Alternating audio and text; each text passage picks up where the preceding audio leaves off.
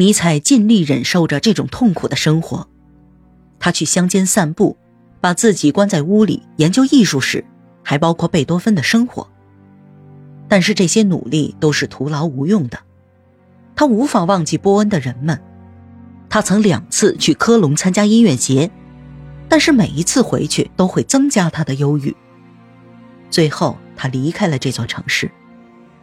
我像亡命之徒一样离开了波恩。夜半时分，我和我的朋友们一起站在莱茵河的码头上。我们在等从科隆开来的轮船。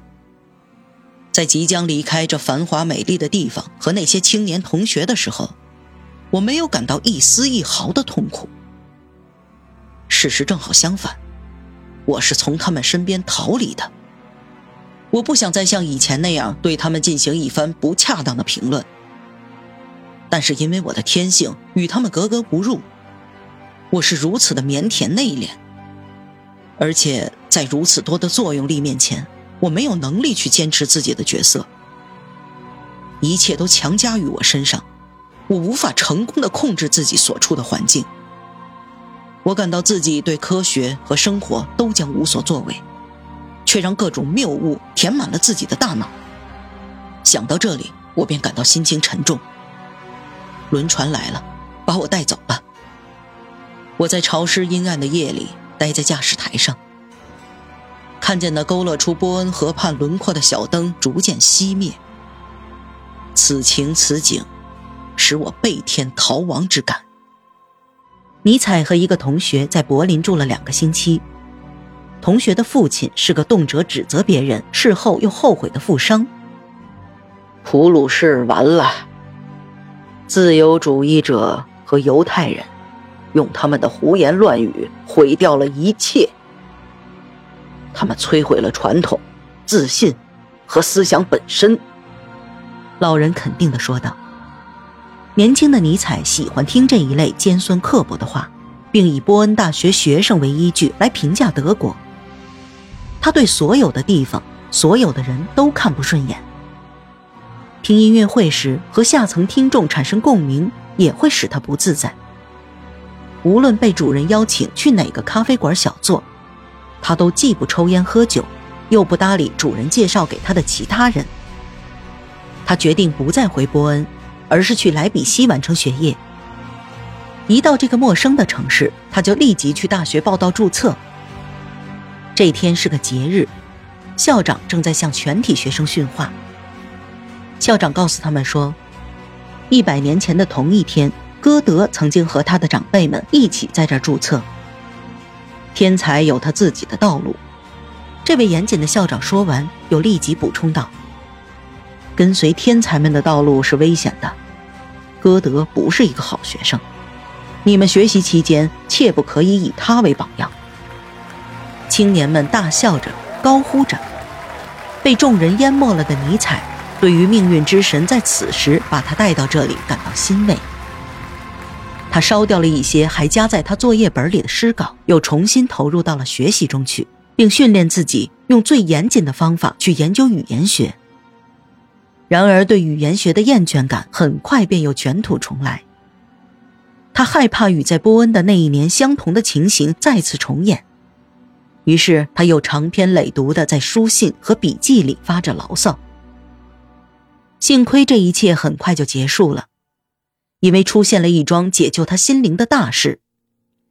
一次偶然的机会，他在书摊上看到了亚瑟·叔本华写的一本书，作为意志和表象的世界。作者本人在当时对尼采而言还是很陌生的。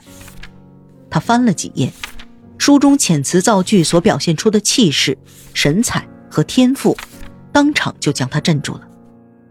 尼采后来写道。我不知道是什么精灵在我耳边低语：“带上这本书回家吧。”我就这样获得了它。一走进房间，我就打开了我的宝贝，并听凭自己去接受这本力量充沛而又严肃阴郁的天才著作的影响。叔本华的这本书序言极其丰富，包括了这位被忽视的作家为三个版本写的三篇序言，而三篇序言发表的间隔又很长。他们分别写于1818年、1844年和1859年。这些序言傲慢尖刻，但没有表现出丝毫的不安。相反，深邃的思想和尖锐的讽刺在书中比比皆是。他们具有歌德的抒情性和俾斯麦一针见血的现实性，具有德国文学罕见的典雅优美和从容不迫。弗里德里希·尼采被书中散发出来的高贵气质、艺术情感和完全自由的精神征服了。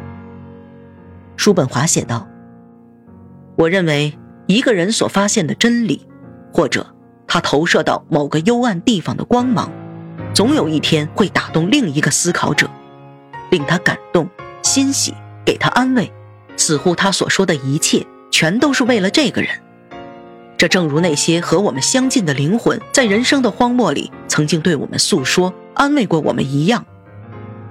尼采被这些话深深的感动了，因为这个天才的话，深深的触到了他的心灵。在叔本华的描写中，世界是恐怖的，世界不是由万能的神掌控，而是被链条般的法律牵引着。但是，世界的永恒本质。是驱使人们投入生活的盲目意志，而这就决定了世界对法律和理智分析的漠视。这种盲目性促成了宇宙中的一切现象，正如太阳促成一年中所有的白天一样，而空间则受到这种意识的分割和制约。它是一种饥饿的意志，在自身基础上成长，因为除他之外别无他物。所以，他只能陷入对自己的痛苦折磨当中。生活中有着无限的欲望，而欲望带来无尽的折磨。十九世纪的伟人相信人的力量，但没有掩盖他们在潜意识中对人类的蔑视，蔑视这些最后来到地球、大多只有三十岁的生物。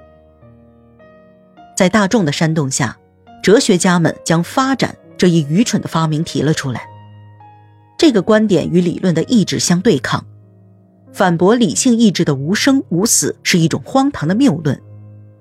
而在发展的前提下，宇宙是客观的，没有意识的。这就是尼采在这两千多页的形而上学的小册子上读到的内容。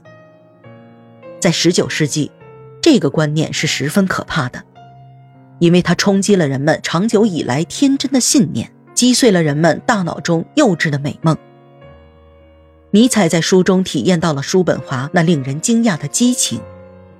虽然他谴责生命，但是他在自己的作品里灌注了强烈的生命力。这样的矛盾让人们吃惊。人们在叔本华的声讨里发现和敬畏的，却依然是生命。